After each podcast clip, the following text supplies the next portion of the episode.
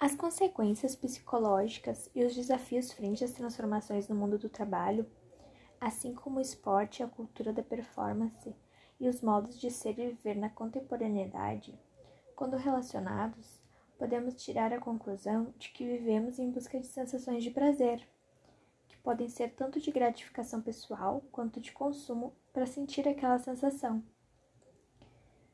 A tentativa frustrada de viver com o simples mas tendo que buscar sempre mais, com medo de ser medíocre, como muitos livros de desenvolvimento pessoal nos dizem, como por exemplo O Milagre da Manhã, de Hal Elrod, que tenta, de toda forma, instruir os leitores a não serem medíocres, que precisam ser os melhores, que existe a competição, que podemos ser substituídos, que temos que acordar cedo, fazer tudo enquanto os outros dormem.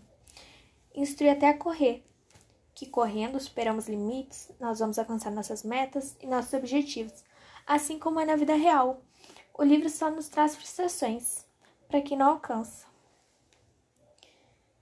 Uh, esse estigma de que devemos ser diferentes e melhores porque somos substituíveis, que nós fazemos a nossa carreira e o nosso sucesso, é frustrante tendo em vista que é difícil se diferenciar em meio às pressões sociais e ainda assim buscar sua felicidade.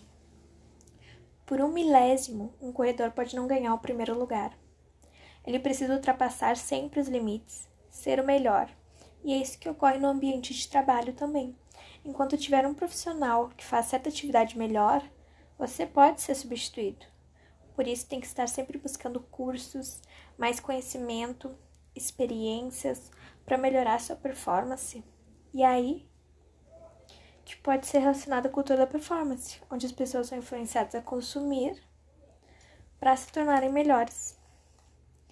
E quando a frustração acontece, como por exemplo atualmente, as pessoas em meio à pandemia, muitos estão estudando novas línguas, fazendo cursos, especializações, atividades físicas e muitos não muitos não têm a força para fazer ou não possuem os meios.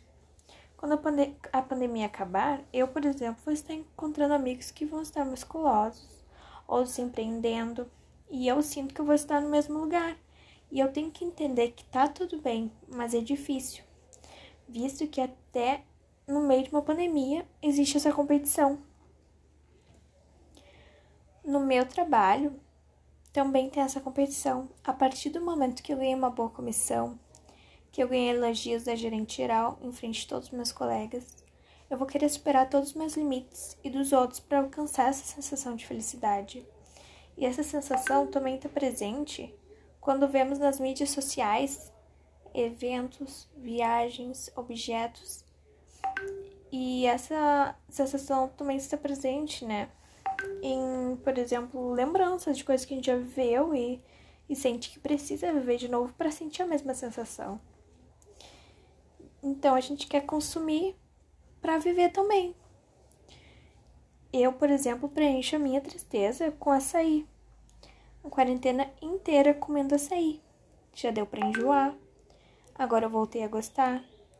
Eu sei que isso não me preenche, mas quando eu tô triste, eu compro açaí porque me dá essa sensação de satisfação.